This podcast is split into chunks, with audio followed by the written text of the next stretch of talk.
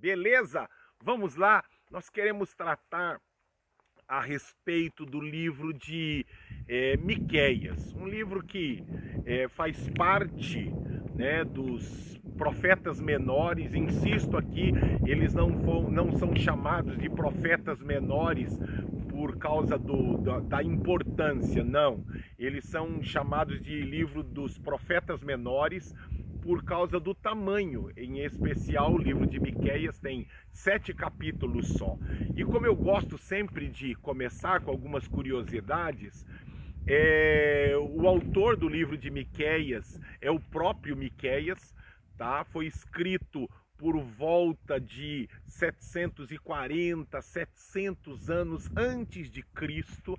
Lembra quando eu mencionei, nós prega, preguei a respeito de Amós? Amós, ele, quando ele, ele escreveu a sua profecia, recebeu a revelação de Deus, ele estava lá no reino do norte. E agora já Miqueias não, Miqueias ele viveu e profetizou, atuou como profeta no reino do sul. E é de lá, ele é contemporâneo de, de Isaías. Pastor, por que contemporâneo? Porque ele viveu na mesma época. E eles têm até algumas curiosidades né, interessantes, alguns versículos que, que parece que um é a cópia do outro. E os dois são chamados também de profetas messiânicos. Por quê? Porque tanto no livro de Miqueias como no livro de Isaías, eles falam a respeito do Messias e eles apontam para Jesus que é, é, era o Messias aguardado pelo povo de Israel. Outro detalhe interessante é que Miqueias ele, ele pegou uma parte do. Você percebe isso no capítulo 1 de Miqueias? Ele, é, ele é da época de Jotão, lembra? Rei, de, e, rei do, do Reino do Sul, tá? Rei de Judá. Ele pegou um pouco do, do período de Jotão, depois um pouquinho do período de Acás e depois o período de Ezequias. Então é, insisto novamente, um momento de curiosidade que eu acho necessário e importante para a gente entender o que é estava acontecendo de pano de fundo na época. Outra coisa interessante, que assim como Amós, é, Miqueias ele é, um, ele, ele é um homem simples, ele é um homem do interior, ele veio da, da, da cidade de Moresete, e que ficava mais ou menos aí uns 40 quilômetros de Jerusalém, ao lado sudoeste de Jerusalém. Ele era um homem do campo, assim como Amós, um homem simples, mas também como Amós, um homem que foi lá colocar o dedão no, no rosto dos reis, dos príncipes, apontando a mesma coisa. Olha que detalhe interessante. Em períodos não semelhantes, mas próximos, mas os mesmos problemas, os mesmos pecados que estavam acontecendo no Reino do Norte também estavam acontecendo no Reino do Sul. Davis, quais problemas?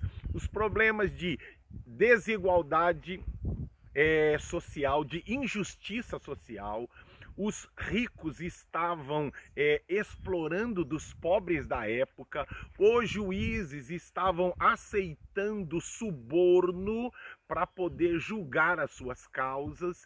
E, e o, o, o, pobre, o necessitado, ele era tratado com uma indiferença muito grande.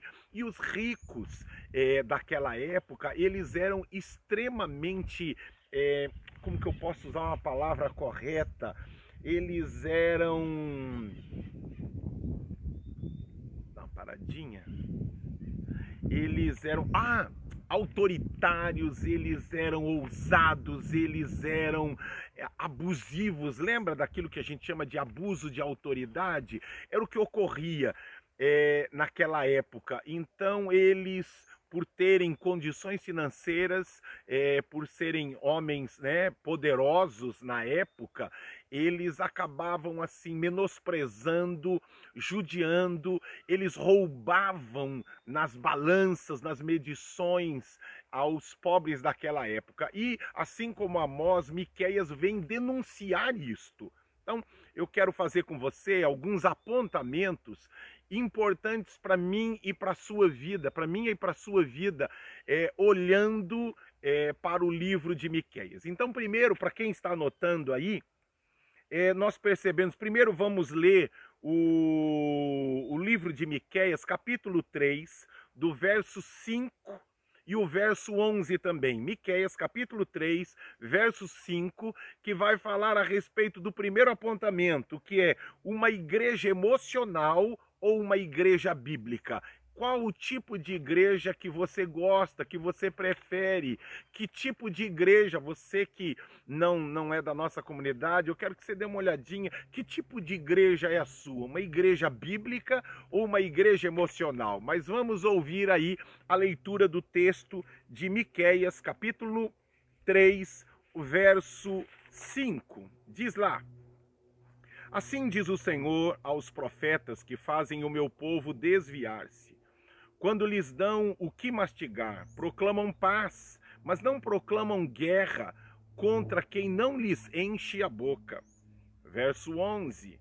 Seus líderes julgam a troco de suborno, seus sacerdotes ensinam por lucro, e seus profetas adivinham em troca de prata, e ainda se apoiam no Senhor, dizendo: O Senhor está no meio de nós nenhuma desgraça vai acontecer.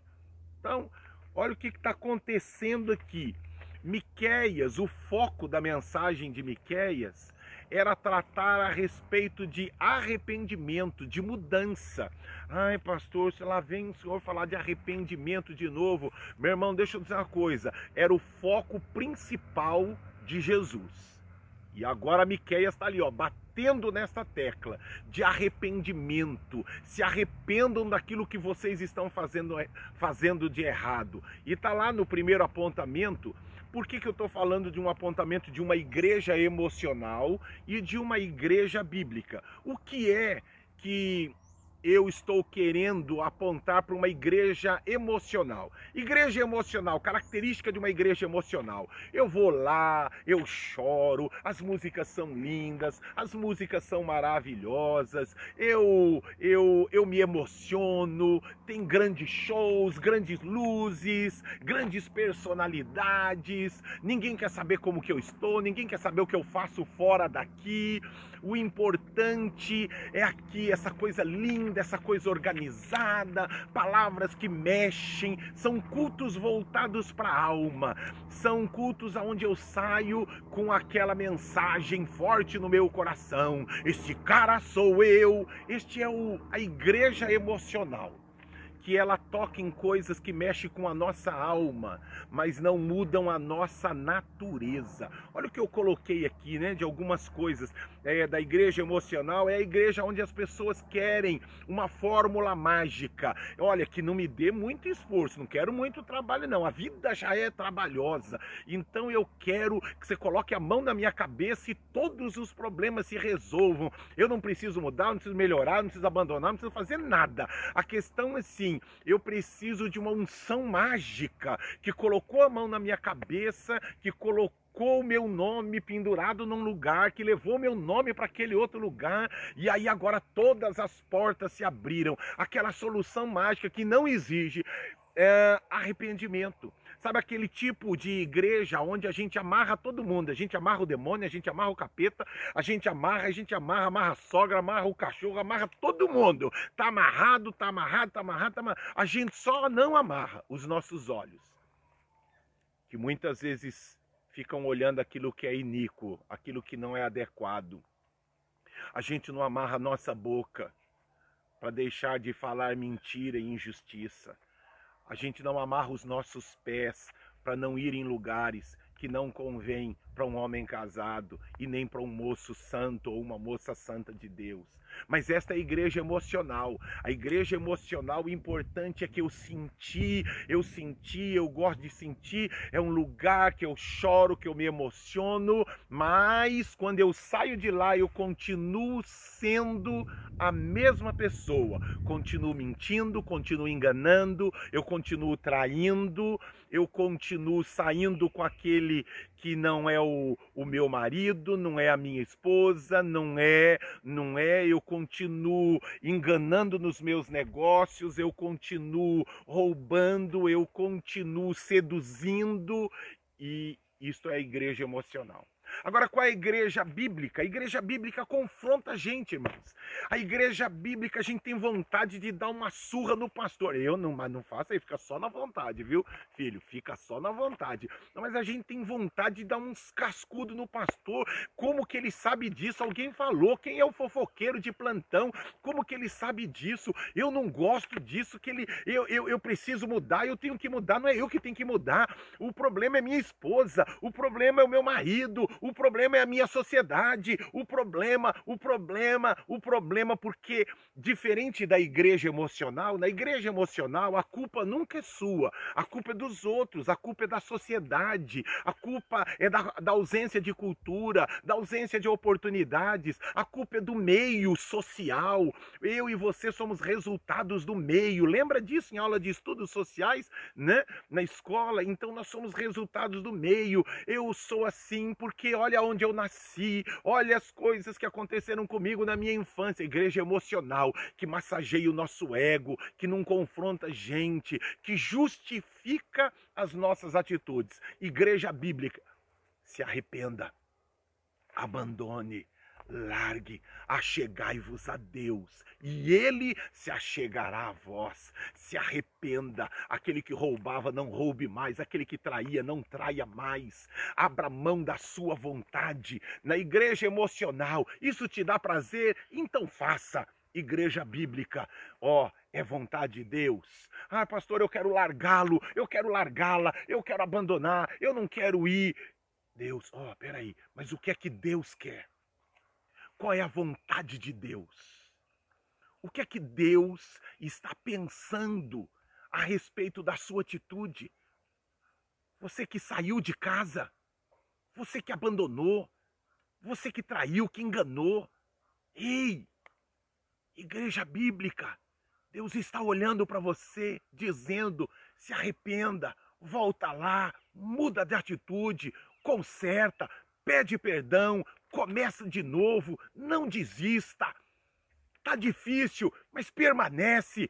O choro dura uma noite, mas a alegria vem pela manhã. A igreja emocional não. A igreja emocional só quer a alegria. A igreja bíblica, eu sei que muitas são as aflições dos justos, mas o Senhor o livra de todas. O choro dura uma noite. Vai ter choro, vai ter dificuldades, vai doer, mas eu vou permanecer firme, porque eu sei que o meu redentor vive. Eu verei a glória do Senhor. Deus está no controle de todas as coisas. Ele não perdeu o controle, não estou entendendo nada, mas eu permaneço firme. A igreja bíblica. É difícil, porque meu corpo quer.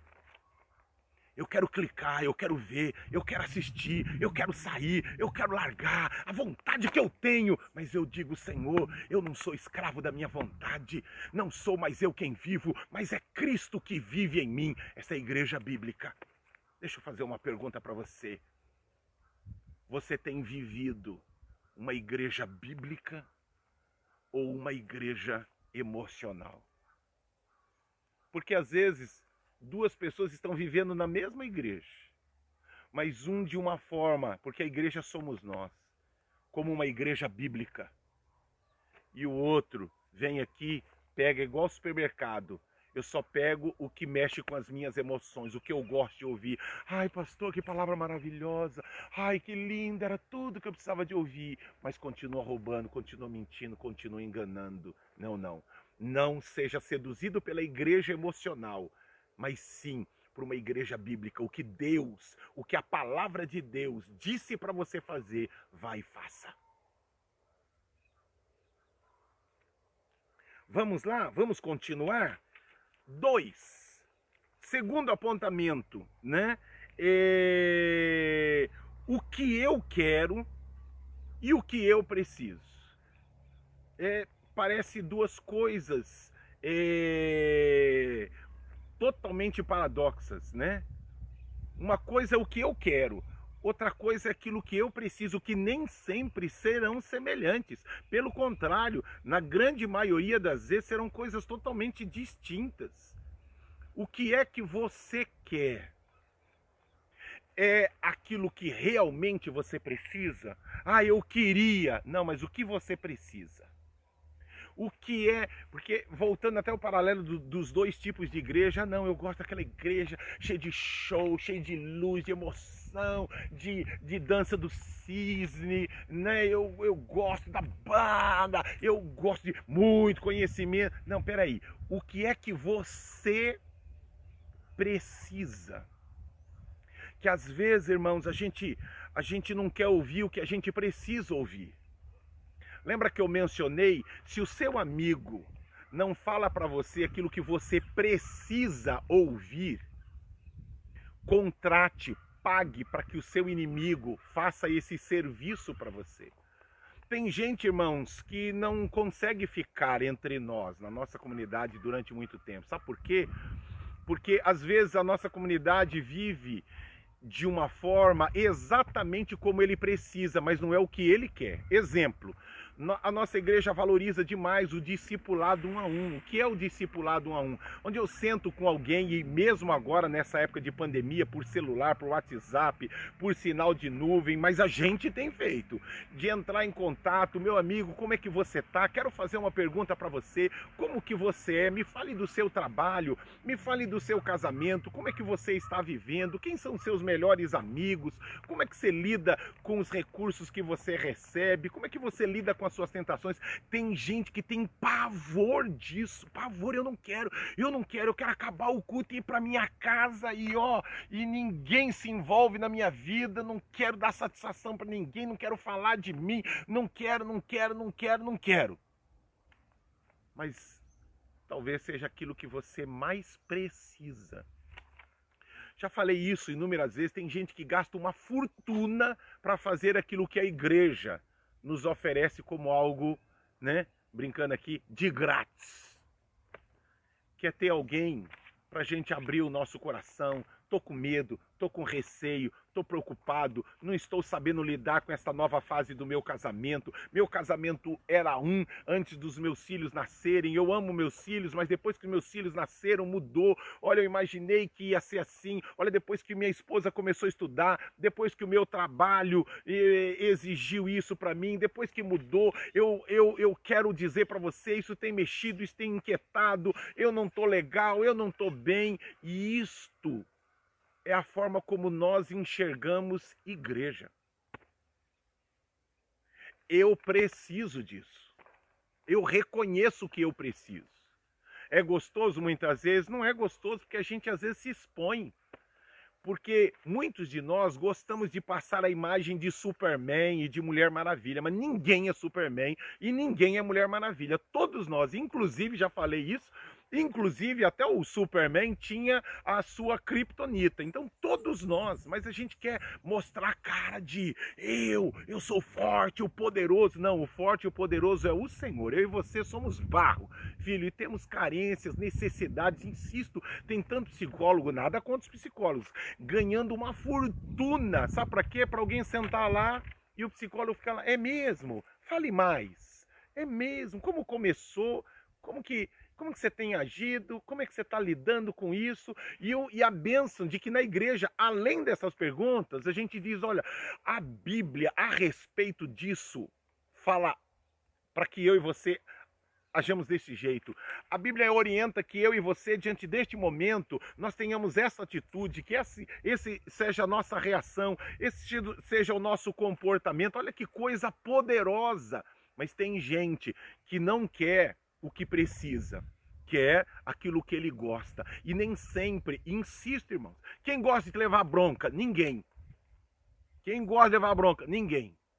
Mas imagina se nós não dessemos bronca nos nossos filhos, não chamássemos a atenção deles desde pequenos, como eles seriam, seriam verdadeiros monstros. A bronca nos nossos filhos é para dizer não, não vá, cuidado, tem que fazer, não tem que fazer, menos, mais. E é isso que nós precisamos entender que é igreja, que é família. É assim que nós enxergamos igreja.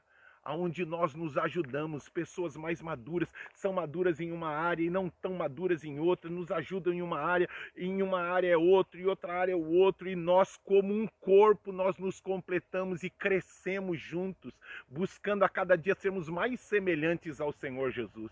Então quero chamar a sua atenção Ouça que às vezes a gente gosta só daqueles amigos que é o amigo são os amigos do churras, os amigos das festinhas que nunca falam que nós estamos errados, que nunca chamam a nossa atenção. Para com isso.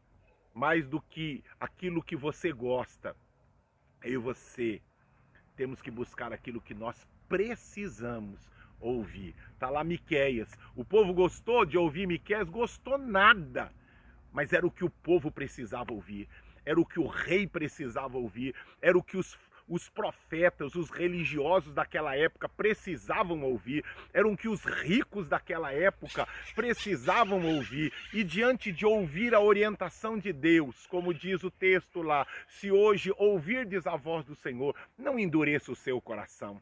Tá bom? Vamos para o próximo ensinamento que está lá um apontamento interessante também que a gente enxerga no livro de Miqueias, que é Deus vê como tratamos os necessitados e pobres. Tá lá Vamos ler o livro de Miqueias, capítulo 7. Vamos ler o versículo 3, 4 e também o versículo 6 e 7, tá bom? Miqueias, capítulo 7, vamos ler o versículo 3 e 4 e o 6 e o 7. Com as mãos prontas para fazer o mal, o governante exige presentes, o juiz aceita suborno, os poderosos impõem o que querem todos tramam em conjunto. O melhor deles é como o espinheiro, e o mais correto é pior que uma cerca de espinhos. Chegou o dia anunciado pelas suas sentinelas, o dia do castigo de Deus. Agora reinará a confusão entre eles. Pois o filho despreza o pai, a filha se rebela contra a mãe, a nora contra a sogra. Os inimigos do homem são os seus próprios familiares. Mas quanto a mim, ficarei atento ao Senhor, esperando em Deus, o meu Salvador, pois o meu Deus me ouvirá. Viu que texto poderoso? Irmãos, como eu e você precisamos tomar cuidado. Sabe por quê?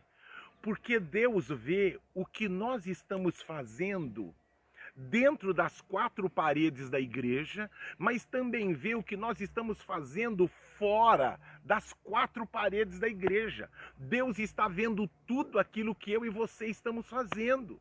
Olha que coisa interessante, inclusive no capítulo 1, no verso 3 a 5, diz que Deus está saindo da sua habitação por causa da transgressão do seu povo ressaltando que Deus é poderoso, está vendo aquilo e aquilo está provocando a ira de Deus. Por quê? Porque eles tinham cânticos lindos, eles davam os seus dízimos, faziam os seus sacrifícios, entregavam as suas ofertas, mas eles, eles estavam abusando, eles estavam roubando os, os pobres, eles estavam, se tem algo que nós precisamos tomar cuidado, irmãos, e a gente está vivendo e muito isso, vendo pelas redes sociais, que é a arrogância. Olha o problema que estava ocorrendo há mais de 2.500 anos atrás, 2.700 anos atrás. O mesmo problema, parece que Miquel está falando com, com, com o povo brasileiro. Olha o que Miquel estava está dizendo aí no texto. Ei, vocês são arrogantes. Arrogantes e indiferentes para com a necessidade do nosso povo. Irmãos, tem gente que porque tem alguns diplomas a mais, porque tiveram acesso a uma cultura, a, a, a poderes financeiros, a autoridade, um posto. Nós estamos vendo nas redes sociais a cada dia um novo caso de pessoas abusando da sua autoridade, abusando do poder, abusando dos seus diplomas, esfregando. Sabe quem você é, seu Zé Mané, seu, seu analfabeto, seu, seu, seu, seu, ridicularizando como se ele fosse alguém superior ao outro. Misericórdia, irmãos. Eu e você continuamos, não importa quanto você, quantos diplomas você tenha, não importa quanto que você tem guardado na sua conta corrente, nas suas aplicações, não importa o tamanho da sua casa. Deixa eu falar uma coisa para você. Quando você morrer, meu amigão, você vai para o mesmo lugar que todo mundo, você vai para debaixo da terra, ou não quer, você quer, vai ser queimado, vai virar cinza e vai para o pó do pó viestes e ao pó retornará, como eu e você. E Miquel está chamando a atenção daquele povo há 2.700 anos atrás que estavam cometendo o mesmo erro. Cuidado, como é que você trata as pessoas que não têm aquilo que você tem?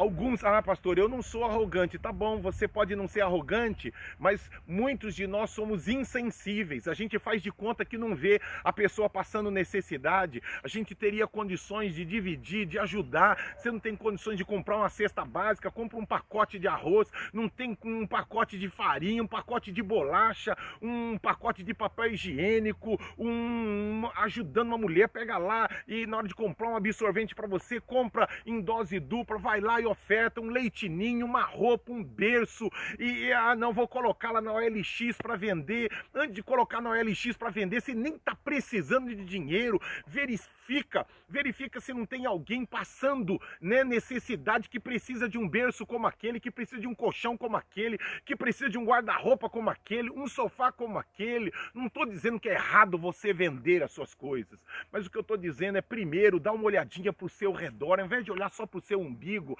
dá uma olhadinha se não tem pessoas próximas a você que estão que precisam daquilo que hoje você não precisa mais. Este erro estava sendo cometido, irmãos, há 2700 anos. Arrogância, achando que você é melhor que alguém. Você não é melhor que ninguém. Tudo aquilo que eu e você temos veio de Deus e um dia nós vamos dar conta. O mundo, lembra quando eu preguei que o mundo gira? Hoje, quem tem muito, amanhã pode não ter nada. Ou quem não tem nada hoje, pode ter muito amanhã. Cuidado. Trate as pessoas com respeito, com respeito no ônibus, com respeito na rua, na hora de entrar. Isto é ter Cristo habitando dentro de nós, irmãos. Que a igreja emocional não quer tratar isto, mas a igreja bíblica ensina a gente, ó, a ter domínio próprio teria vontade de gritar, teria vontade de chutar, mas na igreja bíblica, a minha comida e a minha bebida é fazer a vontade do meu Pai. Eu tenho domínio próprio, estou sendo injustiçado, mas o Senhor é a minha justiça. Lembra de Daniel? O Senhor é a minha justiça, o Senhor vai julgar a minha causa não preciso ofender a ninguém, não preciso agredir a ninguém. A palavra branda, ela reduz a ira. Mas a palavra grosseira suscita a ira. Como eu e você precisamos tomar cuidado com isso, sabe, irmãos? E tem muita gente, ouça aqui, quem crucificou Jesus eram homens religiosos. O fato de você ir para a igreja não torna você alguém semelhante a Jesus. Vou repetir. O fato de você ir para a igreja, ser dizimista, ser ofertante, não torna você alguém semelhante a Jesus. Quando nós recebemos Jesus, se realmente Jesus habita dentro de você, seu, a sua visão, a sua cosmovisão, como dizem, né? a sua cosmovisão de mundo muda. Você agora se torna outrocêntrico. Você se preocupa com aquilo que está acontecendo na sua cidade. Olha o texto de Miqueias nos ensina, irmãos, que Deus está olhando a corrupção que existe entre os ricos e poderosos, que Deus está olhando o que está acontecendo com juízes que estão aceitando suborno, favores em prol de recursos. Deus está vendo o que está acontecendo fora das quatro paredes das igrejas e muitas vezes também dentro das igrejas que alguns pastores, irmãos, acabam trazendo tantas palavras de elogio, de, como diz minha amiga Débora, enchendo de glamour aqueles que têm recursos e aquele que por vezes não tem tanto recurso assim, eles são colocados de lado, não tem tempo, não ouve, não senta, não conversa, porque afinal de contas, o que que esse cara tem para me oferecer? Ele não tem nada para me oferecer misericórdia, irmão. Misericórdia, não cometa isto é pecado. A Bíblia fala no livro de Isaías, e eu queria ouvir com você a leitura deste texto, de Isaías 58, do capítulo, do capítulo 58, do verso 1 ao verso 8, ela vai falar sobre o que é o verdadeiro jejum. O verdadeiro jejum, irmãos, não é anulando o outro, abrir mão de comer, é, de beber alguma coisa, isto também é jejum. Mas a Bíblia está falando que o jejum ele precisa de duas colunas. Ele, além de negar a sua vontade, a vontade da sua carne de comer ou de beber, também o jejum ele está linkado, ele precisa estar linkado com uma vida de piedade, que está atento às necessidades, sabe, do da viúva, do órfão, daqueles que passam por um momento de dificuldade entre nós, que quando fica sabendo que tem uma vaga de emprego lá na minha empresa, poxa, vou ver se alguém lá, do, alguém dos meus amigos, alguém lá da minha cela, da minha igreja, se pode aí atender esta esta vaga. Olha, eu sei de uma oportunidade de emprego, eu sei de uma necessidade, olha, eu sei de alguém que essa mesa vai ajudar, que essa cadeira, que esse sofá, que essa cama, que essa. Do... Então, queridos do céu, estejam atentos a isso.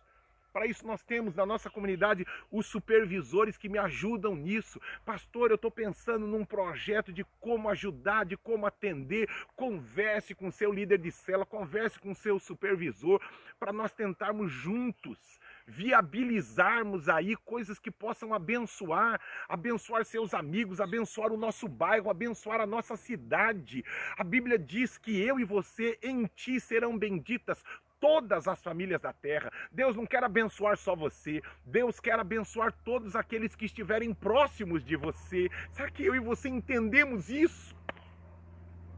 Precisamos entender qual é o sonho de Deus é que através, a Bíblia diz lá, que a natureza, a criação geme aguardando com grande expectativa a manifestação dos filhos de Deus. Sabe por quê? Porque os filhos de Deus, irmãos, eles não vão roubar colocando uma etiqueta de qualidade quando não tem aquela qualidade, não vão colocar um registro de um peso que não é o verdadeiro, não vão usar de argumentos mentirosos na hora de uma venda de um produto, não vão colocar algo que é original, sendo que não é verdadeiramente original. Isto, ó, irmãos, não é algo novo. Isto já ocorria há mais de 2.700 anos e continua acontecendo até hoje. São produtos que na embalagem tem um, um, um, o registro de, de, de uma medida e, e, de uma quantidade, e quando você vai ver, aquilo não é verdadeiro, aquilo não está correto.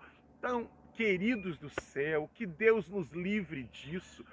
Você não pode trabalhar só quando seu gerente está lá. Você é o mesmo trabalhando com gerente ou sem gerente, com supervisor ou sem supervisor. Sabe por quê? Porque Cristo habita dentro de você. Você é justo nos seus negócios. É isso que Deus espera de mim e de você. Ah, pastor, não estou gostando desse escuto. Não, não estou. Ah, vou procurar outro canal, vou procurar um outro vídeo de, de mensagem. Pastor, eu quero que o senhor profetize que agora na minha vida, agora é só vitória, agora é só vitória, agora é só vitória. Não, não, não, deixa eu dizer uma coisa para você. Que tipo de vitória você quer? Uma vitória para cá é melhor ser pobre, debaixo da bênção do Senhor, do que ser muito rico e depois ir para o quinto dos infernos. Pastor, quinto dos infernos é porque lá no inferno está lá na quinta parte, lá no fundinho do fundinho do fundinho. Misericórdia, irmãos. Que eu e você tenhamos temor e tremor em tudo aquilo que fazemos nos nossos negócios, dentro da igreja e fora da igreja. Que nós sejamos justos nos nossos negócios, dentro e fora da igreja. Tá? Eu, eu, eu, eu vivo de comissão e assim quando eu vou comprar alguma coisa, pessoas que também vivem de comissão, pedir, pedir desconto faz parte do brasileiro. A gente pede desconto, mas quando eu percebo que está prejudicando o irmão, está prejudicando aquela pessoa, não, para aí, parou, parou, parou. Este valor é justo isso aqui dá para fazer sem prejudicar você, mas é o melhor preço que você consegue para mim. Ah, é o melhor, Davis, que eu consigo para você. Então tá bom, então eu vou comprar sem esfolar ninguém, sem judiar, sem arrancar de ninguém. Seja alguém que exala Jesus. amor, sem arrogância, sem humilhar ninguém, mas com nobreza, com gentileza. Isto é ser cristão. Ser cristão não é frequentar uma igreja. Ser cristão é deixar que Cristo viva em mim e através de mim. Amém? Vamos em frente. Quarta e última lição aqui, importante para todos nós. Cuide de você. Olha o texto lá, vamos ler aí Miqueias capítulo 3, verso 8. Miqueias capítulo 3, verso 8. Mas quanto a mim, graças ao poder do Espírito do Senhor, estou cheio de força e de justiça para declarar a Jacó a sua transgressão e a Israel o seu pecado. Irmãos, como eu e você precisamos do poder do Espírito Santo. Irmãos, não foi à toa que Jesus disse a ficar em Jerusalém até que do alto seja, vocês sejam revestidos de poder, porque não vai ser fácil vão, ah, vão ter perseguições, vão ter dificuldades, vão ter pandemias, quarentena, coronavírus, febre amarela, é, vai ter, vai ter Lula, vai ter Bolsonaro, vai ter Trump, vai ter Obama, vai ter de tudo! De tudo! Mas ó, eu venci o mundo e vocês vão vencer também. Miqueias estava no meio, irmãos, um monte de quando você vê lá o texto de Miqueias, você percebe a quantidade de falsos profetas, de falsos religiosos, gente que para não perder membro da sua igreja, o cara tá mentindo, tá roubando, tá adulterando, mas o dízimo dele é bom. Então deixa ele tocar, deixa ele cantar, deixa ele fazer, faz de conta que eu não sei, mas você sabe. Você sabe ele tá saindo com a mulher, tá saindo com a mulher, o, o cara tá fazendo um monte de coisa errada. Não estou dizendo que nós estamos querendo, ouça que o grande problema do homem não são os problemas. O grande problema do homem é não saber lidar com seus problemas, não chamar de problema aquilo que é problema.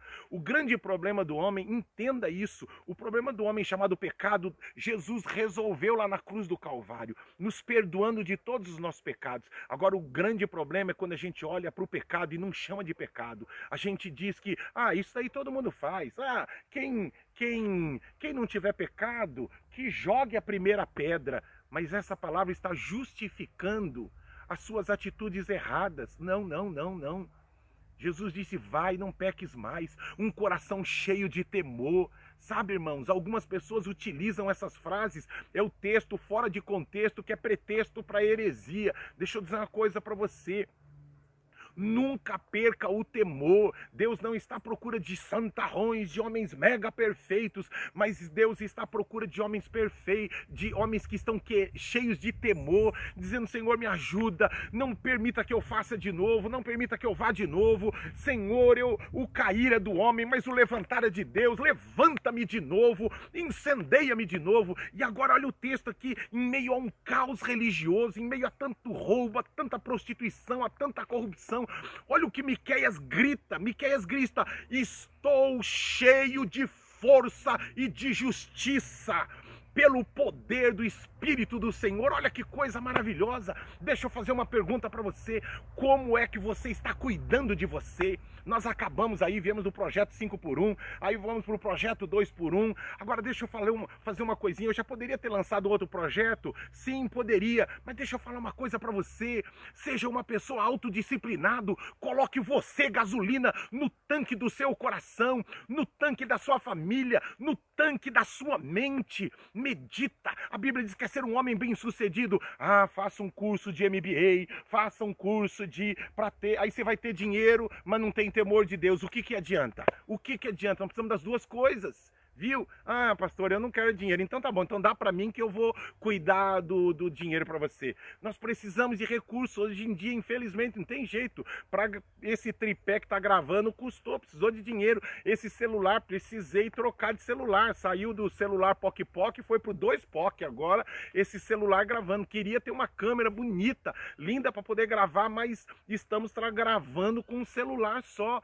É o que a gente tem neste momento. Temos lá o nosso prédio, estamos lá fazendo um monte de reformas do nosso prédio. Gostaria de fazer tudo numa paulada só, mas sabe quanto? Quase 700 mil reais para poder fazer todas as reformas que o nosso prédio precisaria. Não dá para fazer, precisamos de dinheiro? Precisamos, mas antes do dinheiro, o temor do Senhor nunca se aparte do nosso coração.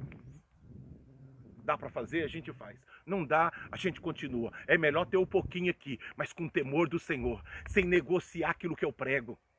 Viu, irmão? Sem negociar.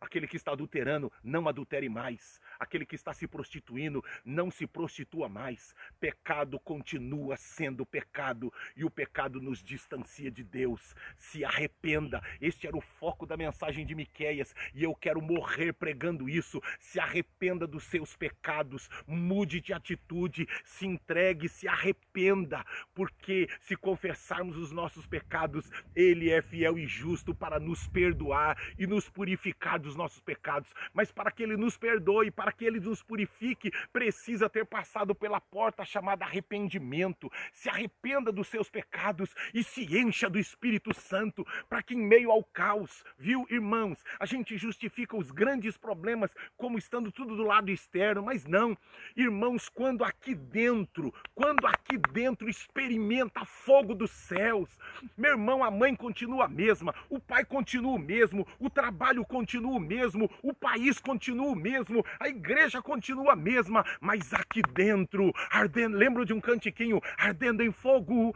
minha alma está, ardendo em fogo, minha alma está, com esta chama me limpará, oh aleluia, minha alma sempre está Irmãos, coração em chamas, em chamas, em chamas. Pastor Carlos Alberto não fica soltando projeto para mim, não. Não fica ligando, Davis, acorda de madrugada para orar. Davis, agora leia a Bíblia. Davis, agora leia, o, leia, leia outro livro. Não, irmãos, eu tenho fome e sede de Deus. Eu tenho fome e sede de conhecer a Deus. Eu tenho fome e sede do fogo de Deus. E quando eu busco o fogo de Deus, Deus põe a mão dele, cuida de mim, cuida da minha casa, cuida dos meus filhos, cuida dos meus negócios meu irmão, você e eu precisamos deste fogo, desta ousadia de Miqueias, que em meio ao caos as trevas invadem a terra, mas sobre ti nasce a luz do Senhor. Sabe que tem irmãos no cube, o problema não é a comunidade da graça, o problema não é o seu, a sua supervisão, o problema não é a sua célula, o problema não é o seu marido, não é sua esposa, não é sua sogra. Eu sei que parece que é a sogra, mas não é a coitada da sua sogra.